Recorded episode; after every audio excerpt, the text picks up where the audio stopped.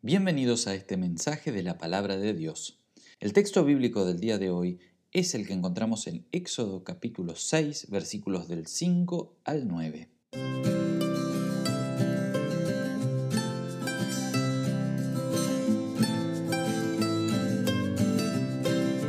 Hay veces que las cosas no nos salen bien, que todo va de mal en peor. Esto seguramente ya les pasó alguna vez, que venían con problemas y dificultades y cada vez se agregaban más y más. El pueblo de Dios sufría en Egipto por causa de la opresión y de la esclavitud y los trabajos pesados que había impuesto sobre ellos el faraón.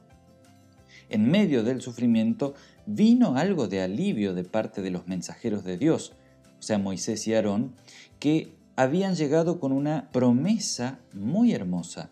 Éxodo 4, 29 al 31 dice así, entonces Moisés y Aarón fueron a reunir a todos los ancianos de los hijos de Israel, y Aarón habló de todo lo que el Señor le había dicho a Moisés, y ante los ojos del pueblo hizo señales. Y el pueblo creyó, y al escuchar que el Señor había visitado a los hijos de Israel y que había visto su aflicción, se inclinaron y adoraron. Después de tanto tiempo Dios por fin había hablado. Después de tanto tiempo Dios por fin vendría a salvar y liberar a su pueblo. Las promesas de salvación y liberación fueron recibidas con confianza, o sea, con fe por el pueblo. Ellos creyeron en lo que Moisés y Aarón les dijeron, creyeron en la palabra de Dios, por eso se inclinaron y adoraron. Imaginen cómo habrá estado su corazón y su ánimo después de tanto sufrimiento. Seguramente que su espíritu se renovó y hubo alegría en su corazón por la salvación que Dios enviaría. Moisés y Aarón, después de hablar con el pueblo, fueron a hablar con el faraón. Y como es de esperarse, esta noticia no fue bien recibida por él. Éxodo 5, 1 al 4 dice así. Después Moisés y Aarón se presentaron ante el faraón y le dijeron, Jehová, el rey de Israel, dice así, deja ir a mi pueblo para que celebren en el desierto una fiesta en mi honor. Pero el faraón respondió, ¿y quién es Jehová para que yo haga caso y deje ir a Israel? Yo no conozco a Jehová, ni tampoco dejaré ir a Israel.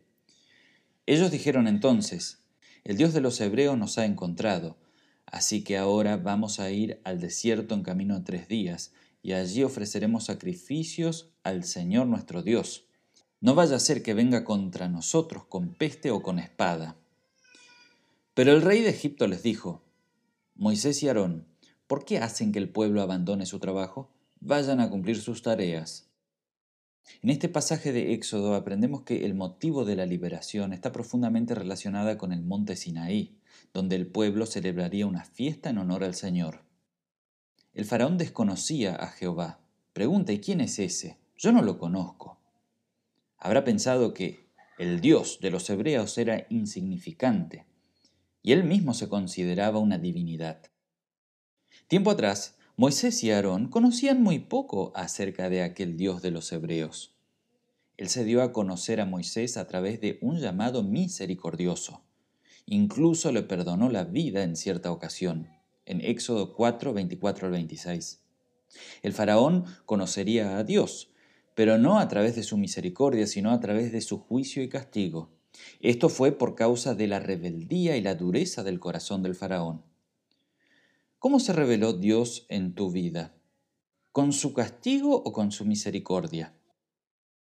Dios nos libre de conocer a Dios como lo conoció el faraón.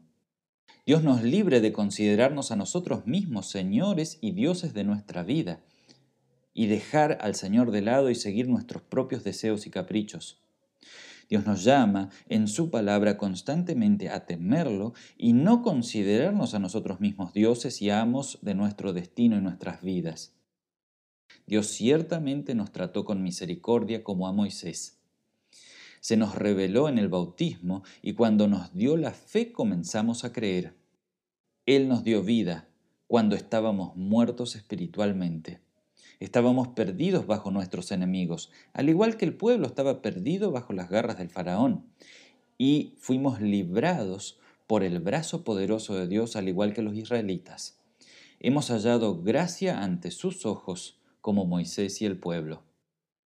El faraón, lejos de hacer caso a las palabras de Moisés y Aarón, impuso más tareas sobre los hebreos, amargó su vida todavía más, a tal punto que el pueblo se había enojado con Moisés y Aarón, y le recriminaron diciendo, en Éxodo 5:21, que el Señor los mire y los juzgue, ustedes nos han hecho odiosos a la vista del faraón y de sus siervos, les han puesto la espada en la mano para que nos maten.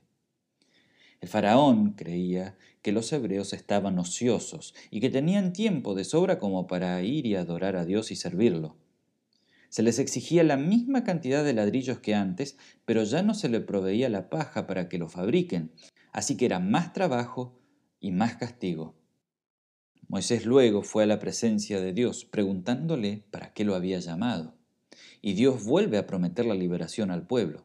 En esta ocasión, tiene un mensaje para el pueblo. Éxodo 6, versículos 5 al 9 dice así. Asimismo, he oído el gemido de los hijos de Israel, a quienes los egipcios obligaron a trabajar, y me he acordado de mi pacto. Por lo tanto, diles a los hijos de Israel, yo soy el Señor, y yo los voy a librar de los trabajos pesados en Egipto. Voy a liberarlos de su esclavitud, y con brazo extendido y con grandes juicios les daré libertad. Los tomaré como mi pueblo, y seré su Dios, y ustedes sabrán que yo soy el Señor, su Dios, que los libró de los trabajos pesados en Egipto. Voy a llevarlos a la tierra por la cual levanté mi mano y juré que se lo daría a Abraham, Isaac y Jacob. Yo les daré esa tierra en propiedad. Yo soy el Señor. Esto mismo les dijo Moisés a los hijos de Israel, pero ellos no le hicieron caso debido a su espíritu acongojado y la crueldad de su esclavitud el Señor hace la promesa de liberación y juicio sobre sus enemigos. Afirma que será su Dios y ellos su pueblo, que los librará de los trabajos pesados a los que están sometidos y los llevará a la tierra prometida que había prometido a sus antepasados. Pero en esta ocasión, el pueblo no creyó las promesas de Dios. Su espíritu estaba desanimado y sus oídos se cerraron. El pueblo de Dios siempre tuvo que pasar por dificultades y pruebas. El actuar de Dios suele desatar la furia de sus enemigos. Esto sucede desde el inicio. Cuando Dios estaba en perfecta armonía con su creación en el Edén, el diablo sedujo a la criatura favorita de Dios, al ser humano, para que se rebelara en contra de su palabra. Así también sucedió en este pasaje de hoy, donde el faraón reacciona con todo su enojo a la promesa de liberación de Dios. El nacimiento de Jesús también provocó terror en la tierra, cuando el rey Herodes mandó matar a los niños. Juan, el Bautista, fue decapitado por causa de la palabra de Dios. El propio Señor afirma que el reino de Dios sufrirá violencia y oposición. Mateo 11:12 dice así, desde los días del Juan del Bautista hasta ahora, el reino de los cielos sufre violencia y los violentos lo arrebatan. Cristo, la palabra de Dios hecha carne, sufrió en su propio cuerpo las consecuencias del rechazo.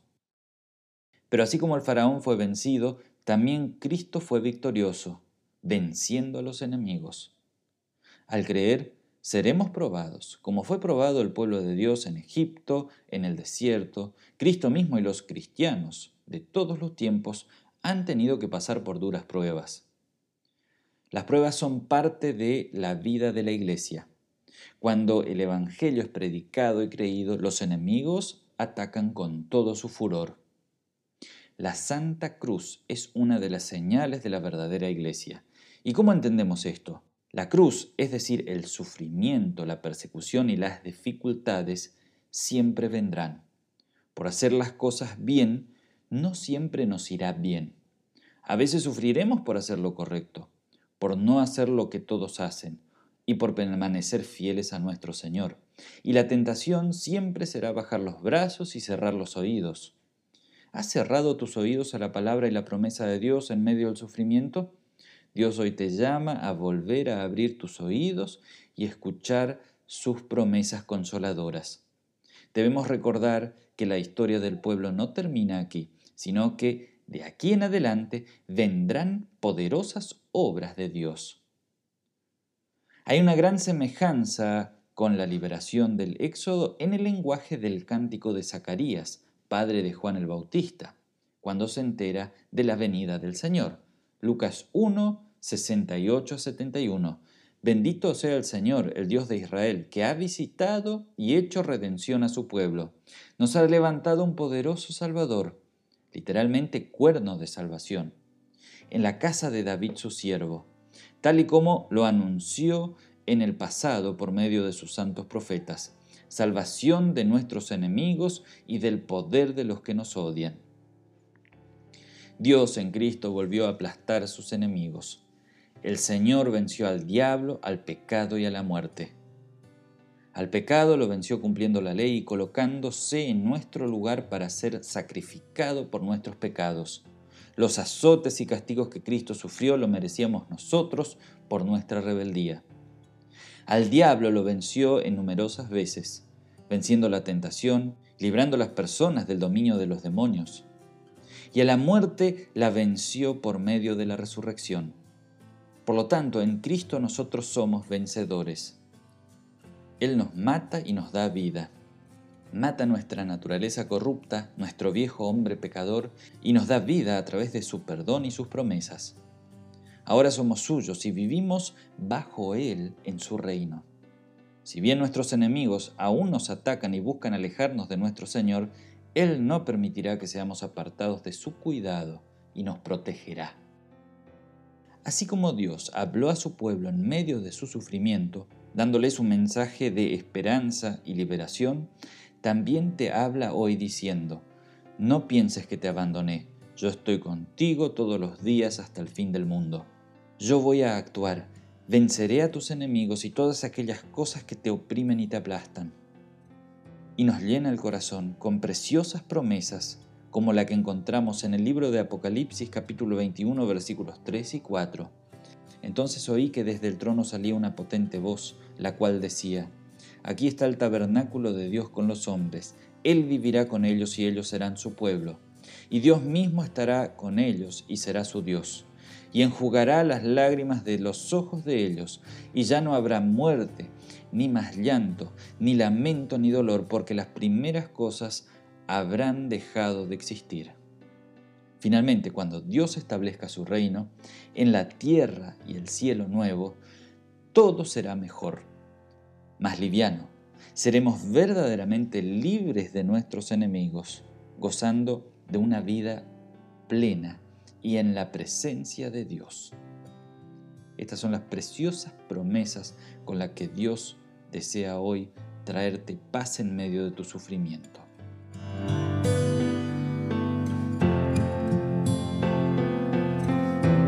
Muchas gracias por tu tiempo y por tu atención.